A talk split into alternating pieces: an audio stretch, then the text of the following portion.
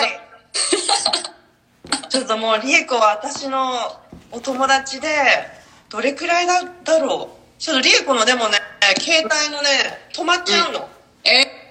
えー、Wi-Fi Wi-Fi が。なんでだろう？でも今 Wi-Fi 全部あついてるのにな。ついてる。なんかパソコンの時はすごい調子が良かったけどね。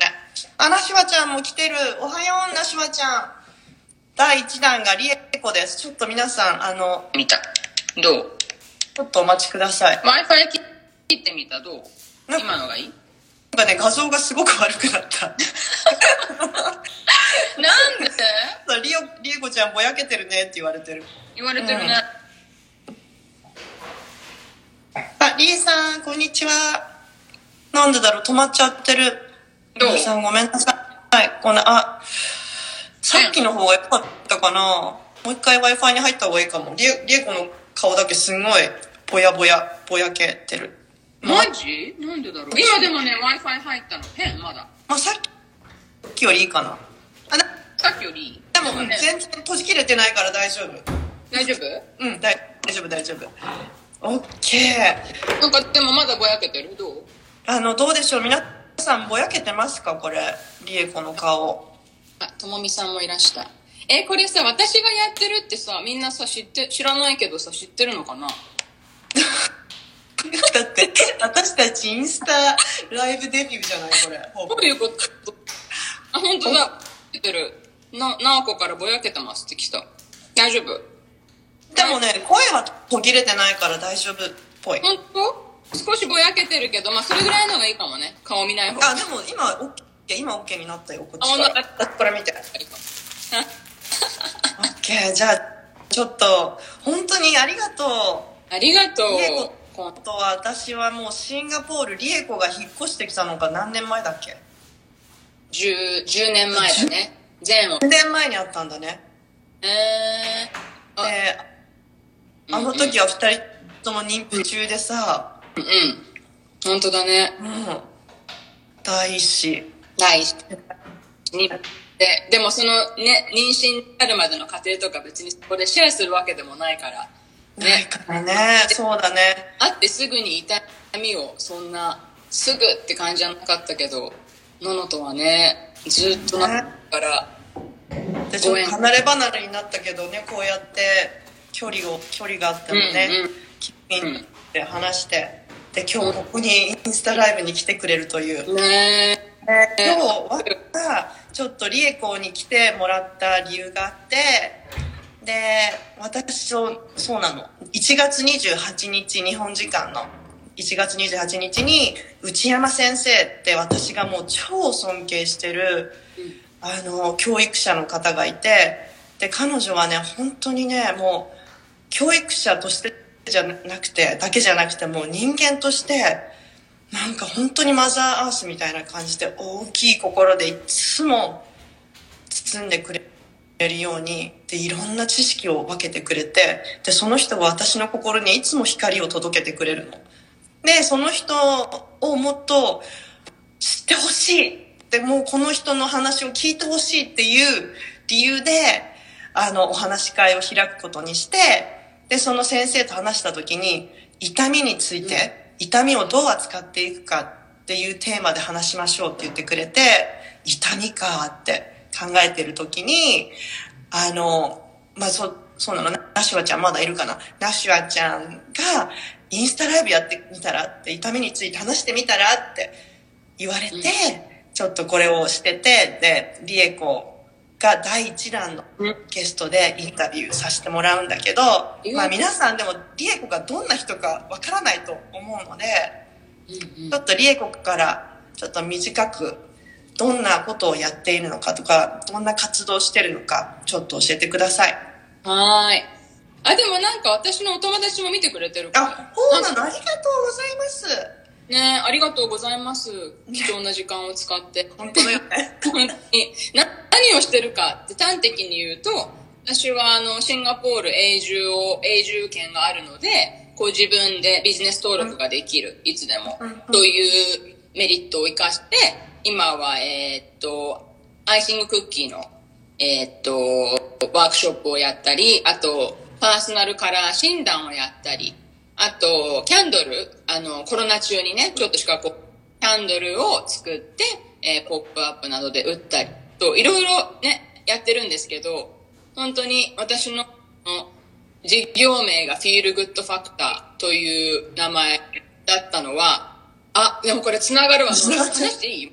どうしよう。今、え、何がつながるの、そうだからその起業したところのその名前とか理由とか全部これ繋がるわ、これ痛みに。オッケー。じゃあちょっとどこから始める？もうリエコに任せるわ。リエコに任せる。手に繋げたわ、これ。あの、手に繋げようそううんなぜかというと、あフィールグッドファクターという名前で企業をつく、あの、起業をした時点で、まずうんうんコロナからやっぱりおうち時間を楽しみたいっていうのをけれども、そこでやろうと思ったアイシングクッキーの教室、うんうん。前はね、カスタムオーダーを取ってて3年ぐらいやって、それは1回ストップしたんだけれども、うんうんそ。のスキルを使って何かやろう。で、そのスキル、まずそのアイシングクッキーのスキルを取ったり、まず私の場合は、 feel good が必要な状態だった。痛みを結構経験する時期だったっていうのがあります。うん。アイシングを作っている時。シングをなんで、私は香港で資格をね、ケーキとかの資格を取ったけども、なんと、ああのーその時にもう私は第一子を妊娠したい時点で、えーっと、もう体外受精にしようと、ドクターと相談して決めました。っていう、その時点でもう何か気分転換、何か手を動かして、こうんうう、コントロールできるもの。そう、なんかこう、人工受精、体外受精、何でもそうだけど、妊娠というもの自体がもうコントロールができない。うんうんでうん。で事実じゃない、何、なんていうの？事柄でしょ。だからこそ手を動かして、え自分が好きなように作れたりとか、創造性を働かせたりとか、そういう時間がすごく必要だなって思って、で、多分、ちょっと落ち着いたぐらい、治療が、に始めた。っていうのがある。だからなんかこう、やっぱり人生、思い通りにいかないことが、痛みを感じることっていうのは多分常に起きるからこそ、そういう趣味とか気分転換っていうものがすごく大事だな。自分のコントロールうんうんうん。趣味だったり好きなものを持つってすごく大事だなって思ったのがこの起業に至るっていうあ痛みにつながったねってなんかもうすごいよ。うん。終わるだいぶじゃあバイバイ。素晴らしいって言って。そっか。なんだってことはでもその香港にいる時にそれはじゃあ11年前とかもう10年以上前の話だよね。の時にうん。IVF その体外受精をする決断を妊娠する前にした第一子を授かる決めた時からっていうのはどういうストーリーがあるのその後ろには？もうね婚約した時点で結構うちは夫が年を取ってと 取っているって変だけど13歳から早くやっぱり子供が欲しいうんうんうんまずじゃあ、ちょっと自然にトライしようか。って言ってすぐ、まあ2、3ヶ月かな。経ってもやっぱり全然ダメだねって言ってすぐ病院行った。で、その時点でドクターと話し合って、まあ自然にやってもいいけど、やっぱり一番確実なのはもう IVF だよねって言われて。うんうんで、それ、フルタイムで働いてもいなかったので、逆に時間コミットできるなと思って、もうすぐそこで決断しました。うん。そうだね。うん。でそれ結婚何年目？それが結婚どうなんだろう。結婚式を挙げたすぐにやったかも。もう結婚する結婚式する前には病院に行ってたかもしれないなもしかしたら。ってことはもううん。彼とは子供を一緒に欲しいってうんいう、そうだねもうパートナーうんうんそして絶対にこれから一緒に生活したい子供を二人で育てるっていうプロジェクトをやりたいねっていう話を婚前結婚式前にしていたからうちらは結構早くどんどんどんってもうやっちゃおうって感じで進んだ、うんうんえでそのプロセスはどうだったのプロセスはすごく大変だった。やっぱりもう、うん薬飲んだり、注射打ったり、やっぱり1週間に1回だったか、頻繁だったか忘れたけど、こう、行って、えっと、なんか採血したりとか、何かでね、あ何かそのな、ドクターにきちんと会うっていう機会、すごく必要で、仕事して、どうやってやるんだろう本当大変だなって、体力的にもね、精神的にもすごく思ったのをすごく覚えている。うん。え、そのプロセスはどれくらい続いたの？そのプロセスはね、あのー本当に、あのー採卵？卵を取って戻すっていうところまでは、確かうちはね、凍結、なんかこう、凍らせて後でもう一回戻すとか、ね、例えば、あもうそういうのできるけど、それを、受精卵をそのまま、生のまま入れる。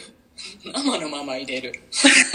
生々しい。ごめんね、ちょっと待って、笑うとこなのかどうかわかんないんだけど、その凍らせてから入れるっていうプロセスと、なんかいろいろ違うやり方があるってこと本ね。当にこれって日進月歩の世界だから体外受精ってその時の私たちがすごく信頼できた先生はフレッシュでフレッシュのエンブリオを体に入れるのが、えー一番可能性が高いってその時は言ってたのねでもそのところでやった時は先生はもう全然今はもう凍結してるからのが絶対体リカバーにさせてからのが絶対いいからだったから本当にそれは先生にもすごくだから、まあ早かったかな。採卵を1回目して、それの後にもうすぐ戻した。でもだからこそすごくそれでやっぱり体の負担があって、入院と腹水が溜まっちゃって、それはホルモンの注射のせいで。何が腹水、溜まった？胃薬？腹水。お腹のこう胃とかじゃなくて、こう、皮膚と多分臓器の間に水がどんどん溜まっちゃうの。うんうんうん。だから、こうなんか、お腹って触るとさ、まあちょっと柔らかくって中に、なんか、なけなしの筋肉があってって感じじゃない？うんうんもうあ全部水でパンパン、なんか浮き輪み、浮き輪に触ってるみたいな、パンパンに膨らんだ。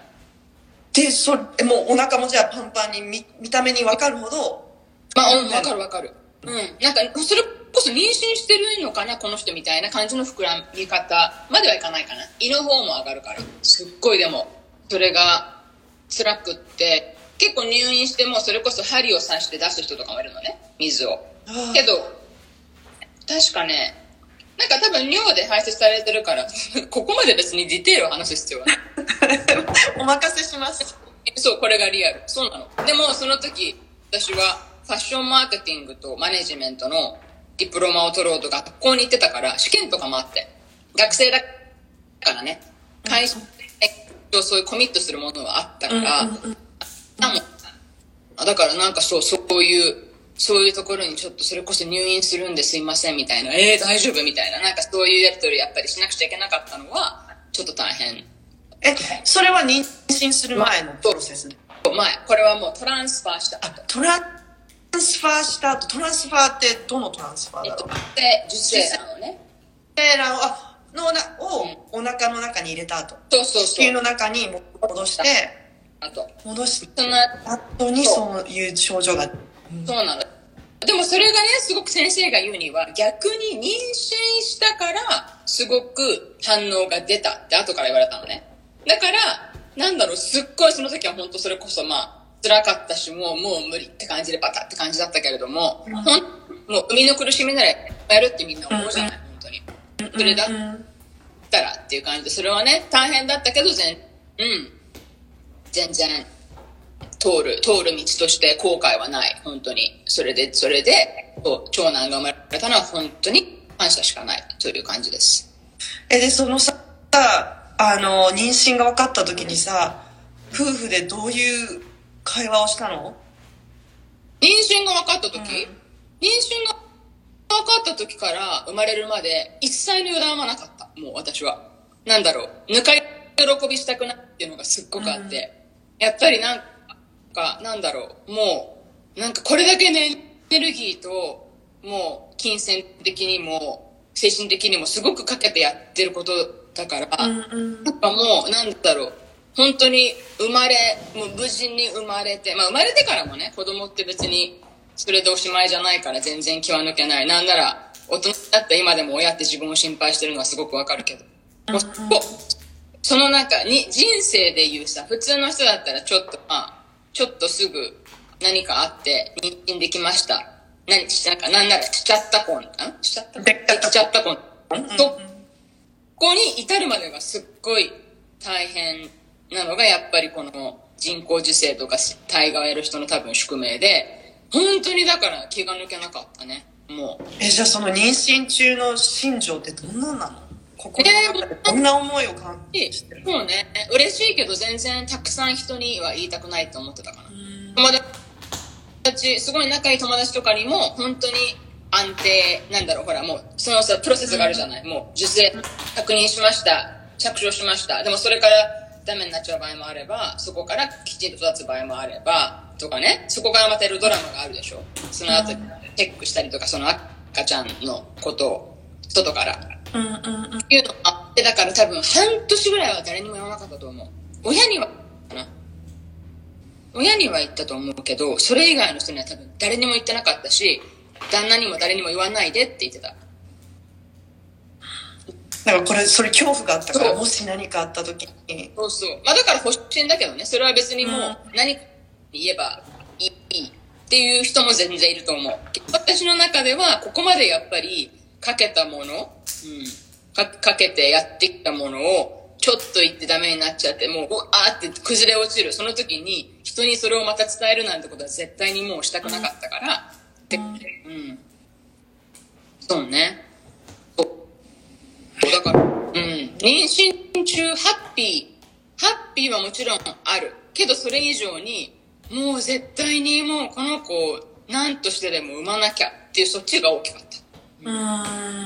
まあでも、生まれたら生まれたでね、そこからまたし、また違う心配とかはもちろん始まるけれども、うんうんうん。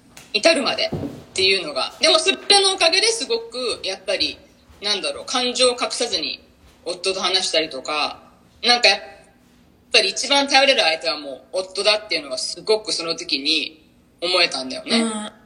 なんか香香港に二人で行ってそこでやったけどこのプロセスを。その時に別に香港にはお互いシンガポールで出会ってるから、そんなに香港には親しい友人はいない状態だった。だから、どちらかというと、なんかそれに関して友達と話すとかは一切なくって、もう夫と二人でのプロジェクトっていう感じだったのね。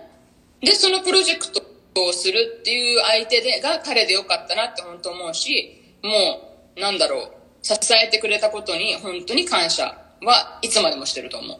で、私も彼にいつも言う。私が、私があの通った道を忘れないでよ、みたいな。私、私、肉体精神の痛みを、そうだよね。あなたはこうやって、今パパではないからね、みたいなことは常に言ってる。ジョークじゃなくて。うんうん。で、それは本気、うん、本気で本当に思う。感謝と、え、彼はさ、いいつもリエコにそのプロセスの間ね、どうやって寄り添ってくれてたの？寄り添ってくれてたか。あ、もうそれは、コミットをすごく感じた、それは。なんか、住んでたのがね、うち山、なんかピークっていう香港の山の方が、そこのうち麓に住んでたの。だから、結構便利じゃなくって、タクシーとかそんなすぐ捕まるじゃない？こうミッドレベルスってもうちょっと下の方に行ったら多分、もっとわーって通ってるんだけど、全然いなくて私運転もしてなかったから、病院1個行きたくても、うんうん。彼に迎えに来てもらったりとかわざわざ。彼は反対側、なんかこう、カオルーンっていう、その香港と、反対側に新しくビルができて、なんか知ってる？あの、うん。色、あるよ。はい。あそこに行って、行って働くじゃない。でも、本当に具合が悪いとか、もうこれがある、今日は検診があるって言ったら絶対戻ってきてたから、時間もエネルギーも彼はすごくコミットしてくれたのはすごくありがたかった。はい、俺、はい、よろしく仕事忙しいから、じゃあ終わらなかったのは？うん。なんかさ、そういうさ、痛みを通り抜けてる時ってさ、やっぱイライラしたりとか感情がさ、なんかいつもよりさ、もっと激しく出てきちゃったりとかする時ってあるじゃない？めちゃめちゃ、その時のお互いの、なんだろう、どうやって、すり、すり合わせてったっていうか、その感情をぶつけ合ったりとかしたことあったの？いや、あったよ。でもね、どちらかというと、でもなんか泣きそうになるわかんないったら。うーん。いや、でもね、うん。めっごい辛かったのは、うんあれかも。あのね、えっと、治療をするって決めて、始める前かなんかに、ベビーシャワーに呼ばれて、うん。大して仲良くないんだけど、で、そのベビーシャワーですっごいなんかこう、なんだろう、あ、なんでこんな普通の人ができることが、自分はすごく大変な思いをししなくちゃいけないんだろうとか、なんかそういうのはめっちゃ思ったかな。でもなんかこんななんかね、泣くほど、本当になんかさ、生死に関わる問題じゃないじゃない？本当に。でもそれ関係なくない？精神に関係ないよ。人の痛みってだって深さもさいや、さまざまざ出ちゃうからさ。いや、でもその時はね、すごい大きかったんだよ。だからなんかそこで、うん、そこですぐにね、うん、ね、電話ができたのはすごい嬉しかったかな。うーん。旦那にすぐに。なんでなんでみたいなんで私に私のことができないのって。な。なんかこう人間としてなんかこう、なんだろう、人間として劣ってるから、なんだろう、こういうことが起きるのかなとか、まあ、そういうなんかこうスパイラルに入るんだよね、多分人間って。コントロールできないじゃない、これって。なんか仕事の面接に落ちたとかってさ、あ、なんかこれが足んなかったのかな、じゃあ次はとかじゃない。でもこれって本当に何のコントロールも効かない。なんか神様がこう思ってるのかなとかさ、なんかそういう方に行ってしまうんだよね。でもそしたらやっぱり彼は、え、いいじゃん、もうこんなのはもう行かなきゃいい。もうそんなベビーシャワーも行かなきゃいいし、もう、なんだろう、会う必要もない。そういうなんか妊娠とかそういうトリガーになること。うんなんかそれこそこの、この私の話がトリガーになってたら本当申し訳ないんだけど、それこそね。うん。なんかそういうトリガーになることをとりあえず避けるしかないよねっていう、そういうことをやっぱり彼は常に提案してくれたのは嬉しかったかね。うん。でも言うけど、これは本当病気じゃない。病気でもないし、生死にも関わらないから、なんだろう、こんな大騒ぎしてるのも恥ずかしいっていう気持ちもちょっとあったかな、やっぱり、その時に。その時はあった。うん。あるある。欲しいっていう気持あなんかち。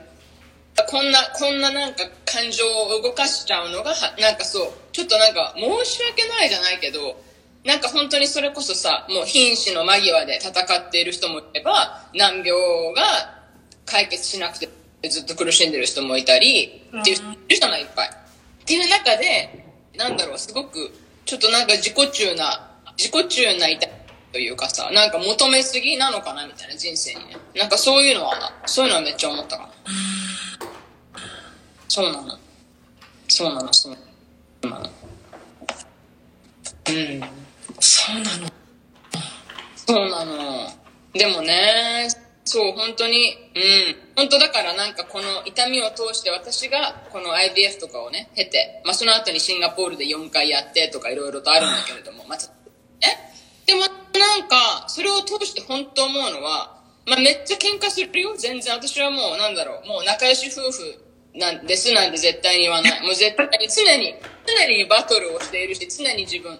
でなんかめっちゃ鼻水出てる。これ見えてたら本当やだ。あ、見えてないよえ？大丈夫よ。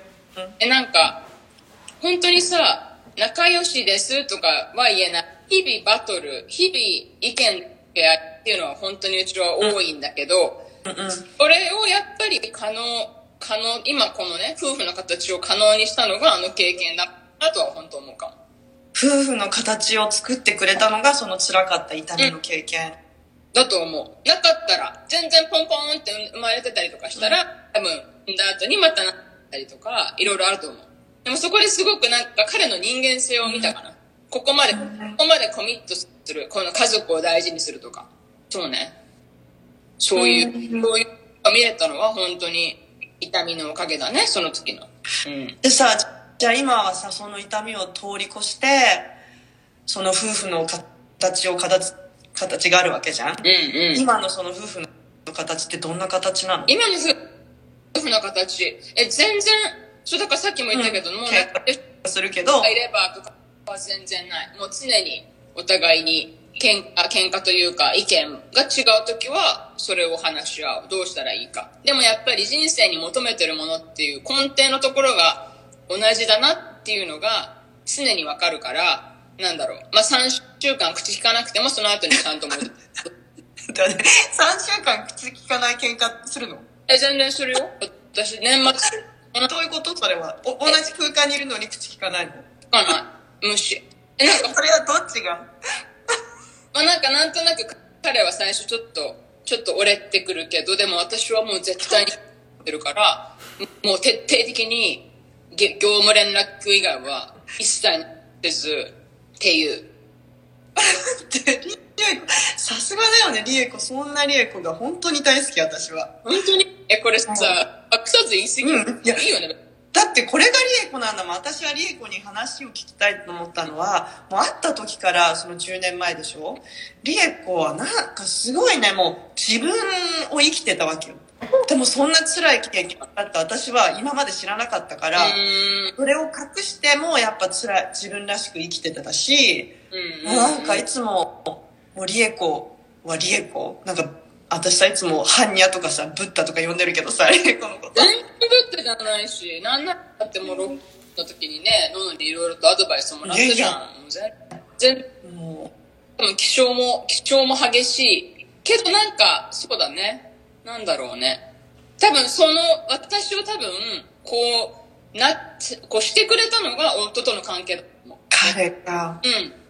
多分、やっぱしかも、その痛みの経験があったからぶつからなきゃいけなかったそうそう本当にあったと思うし、本音を言わないとさ、これからのやっぱ二人の子供を作った家族を、あ、ん？家族を作っていくっていう夢があったわけじゃん。そうそうそうそう。本当にそう、本当にそう。だからなんかね、そうだね。その、だから3週間しかなかった時の喧嘩の理由とか、本当くだらないのね。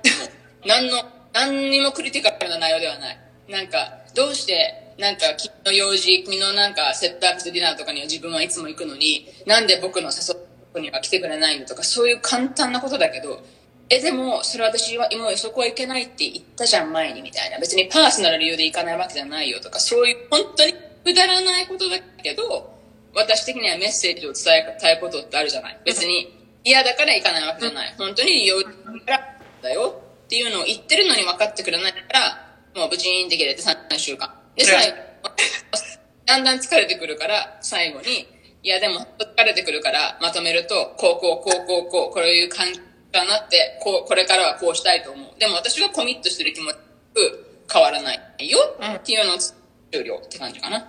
だからえ、そしたら彼なんて言ってたの？彼なんていうの？そういう喧嘩した後は。え、なんか彼は絶対にさ、いつもなんかなんだろう。なんだろう、でもそれまた13歳上。うんだから、なんか、なんか、will, will never leave you みたいな。わかる ?leave したかったら君がする。それは、なんだろう、止めない。けど、絶対に僕たち、子供含めて、なぜかそこは子供含めのチームになってるけど、うんそこは絶対リーブしないよっていうのをすごい言ってくる。ああ。なんか彼すごい大きいタンクを作ってくれてる感じかな。なんか。うーん。まあでもそれは二人で作ってるんだよ。きっとその。そうね、でもそのシチュエーションかな、うん大きいタンクがあれば、彼がもう本当にやばい時は、私がそのタンクの役目になる時もあるこれができるうん夫婦になってるんだ。そうだね。なんか、お互いにカウンセリングをできるような環境になってきてるかもね。うん。てることに関して。うん。だからそのなんか、話し相手というか、話し相手、相談相手、意見をもらう。そのい、なんか全然、あれだよ。うん、うん、そうだね、わかるよとか、うち全然ないからね。そういうのじゃなくって、本当に彼が思うこととかをぶつけられるから、本当に最初はイラッとしたり、もやっとしたりするんだけど、うんでも、あの、経ったら、ああ、なるほどな、こういう、こういう気持ちがあったから言ってくれたんだ。それはリこういうリ、エコに対してのぶつけてるの？リエコに対しての感情ってこと？あ、うん、違う。その事柄に関しての分析、彼の冷静な。ああ。オッケーオッケー。それは違う、もう、リエコとは関わらない。他の事柄に対してのことにリエコは、そこで情報を抱いてるでしょ？だからそこを解決したいと私は思ってる。うん。で、こうまくいかない。わ。ってなったら、彼は全然違うところから、こう、あっていうのとか投げてくるから、なんだろう、こうさ、デッドセットだったらすごいさ、え、何言うの？そんなこと言わないでよ。ってなるじゃない。でもなんか、のって多分、それこそ話を戻すと、その、体外受精、人受精をしてる上でも、すごい必要になってくる話あるのね。どこまでやるか、いつまでやるか、どういうのがあるのかとか、うんそういうのを、結構、女性はさ、注射をしたりとか薬を飲んだりとかホルモンが乱されてすっごい腕飲んだけど、そういう時にすごくこう、なんだろう、冷静にね、うん。えうちらがやりたいんだよね。で、ここに住みたいと思ってる。こういう人生がいいと思ってる。じゃあこういう道もあるねとか、こういろいろ話してたのは本当に良かったかな。だからそれが今でも続いてる感じかもしれない、うんむしろ。うん。もう何も書かずに二人で思ったことをぶつけ合って、で、お互いが成長し合ってる。さっき言ってたけど、やっぱお互いのカウンセラーになってるっていう感じで、常になんか向上してってる。関係性を築けるようになってきたってこと。うん、うん。うん。本当そうだと思う。だって、13歳違ったらさ、私が1歳の時、彼と14歳。1あれ考えたらすごいよね。本当そう思うんだけど、だから本当に人生のあの、なんかこう、後のタイミングで会って、今ね、一緒になるっていうチョイスをしたっていうのはすごい面白いなっていつも思う。そのチョイス？でもそのチョイスっていうのはさ、運命だと思う？なんか決められた。いや、全然思わない。全然思わない。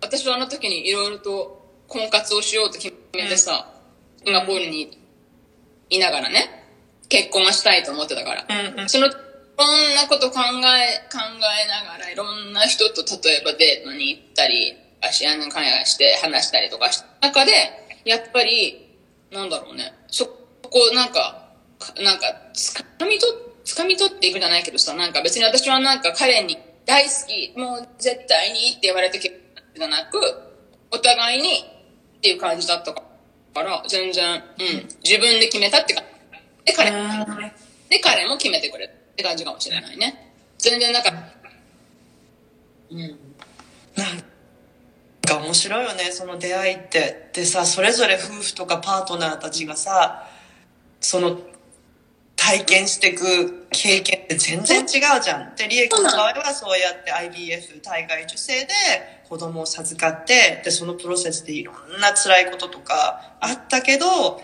今振り返ってみると、やっぱ良かったことうんもうんあるっうん。てことだよね。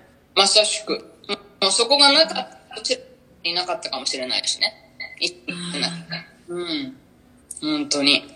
やって、やってよ、うん通通ってよかったっていう本当に痛み。そうだからね、飲んだ時は、こんなな、なんだろう、ポジティブな痛みでいいのって私聞いた。なんかもう。痛みっているのこれはっていう。ね。でも確かに肉体的、精神的にはすごくその時はっていう意味ではね。でもそれがあったから今に至れたっていうのがすごくある。うん、でも、やっぱ人間って忘れちゃうのかな？今となったらうん、ポジティブな痛みってさ、リエコは認識してるわけじゃん。その過去に起こったことを。でも、か、渦中にいる時はもう超ネガティブでさ、ベイビーシャワーに行ってすごく胸が痛くてさ、悲しくなってさ、まさか、私そんなことを今さ、口に出して泣くとは思わなかったよね。っていうか、うん本当になんか、うんってて、でもやっぱり感じさあったんだよね。なんかこう、自分はなんかこう、イナフではないみたいな感じね。うん。でもかといって別に、じゃあ今、読みま、イナフかって言ったらそんなこと全くないじゃない。うん全然。うん。人間ってさ、それを、そういう経験を忘れてはまた繰り返してさ、ね、今はまた違うところ、仕事だったり、子供、ことだったりとかでさ、ああ、もっとこれができたらとか多分思うことはいっぱいある。から、うんそれを繰り返していくものなんだなって思うけど、なんか自分が今それで話して泣くぐらいロックなことだったんだなってすごいびっくりしてるし、うん。本当にあの時はね。うん。うんうんうん。いや、話してくれてありがとう。本当にその涙までね、出て。本当に、本当になんかこんな、なんか、なんだろう、深刻ではない波の話だけれども。え、待って、でもなんでさ、それメッセージしてる時から本当に言ってたじゃん。深刻じゃないし、こんな生死に関わらないことだけどって。そうなの。私もそれが全然わかんなくて。え？痛いのは痛いしさ、いや、なんかさ、比べちゃいけないって言うけどさ、やっぱり比べるじゃない？なんかそれこそやっぱりさ、これな、うんうんえそれそっか。なんかもうそういうのを見るだけでさ、ああ、なんかもう全然こんな、なんだろう、生きてて、こういうパートナーがいるだけで、うん、もう OK ってやっぱり思う、思う瞬間がやっぱりその痛みの後に結構来るというか、さっきも言ったじゃない ?4 人目、ん？家族4人目が欲しい、子供。でもそれをやっぱり、その本本気で諦めた後に、やっぱりチャンスが巡ってくるから、その本気で、なんだろう、こういう場所で、なんだろう、作ろうって、絶対もう私はこれでいなくてます、みたいなことじゃなく、本気でもうこれで3人で全然いいんだと思ったら飛び込んできたりするから、うん痛みと向き合う、その後のそのな、アクセプトするというかさ、大事なのかなと思うの、やっぱり。その、アクセプト受け入れそう、その状態をね。うん。じゃあさ、あの、もうそろそろ時間なんだけど、最後に聞きたいのは、その今までのすごいやっぱ経験があるわけじゃん。家庭があって、そのプロセスがね。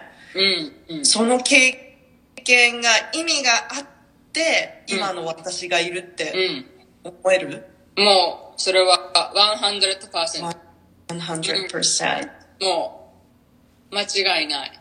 え、な、なんか私の友達がアーカイブできたらよろしくお願いしますとか書いてる。え、これ、アーカイブっていうちょっと用語を教えてください。これは、あれだよね。セーブして、ちょっとこれ。いくってことです。わかりました。ねねさん。いやあるのの、の、これね、なあのね、違うののな、なおこなの。このシンガポールのね、SQ の同期だったの。今、え、なおちゃん。まあ、シンガポールにはいない。え、ちょっと、アーカイブに入れておきます。恥ずかしい。少ないでもなんかこう、心を開いて話してくれる。今ではその話もできるようになってるリエコがいるっていうのが、もう、ここまでの成長だし、やっぱ人間って常に成長するんだね。ね。そうだね。本当に、本当に。うん。で、その時にね、その時になんかやっぱりしてたんだったりとか、今の仕事とかも、なんかその、その常々の、なんだろう、自分の状態でできることをやっぱり探していくのが大事かなと、本当思うよね。うんそうだね。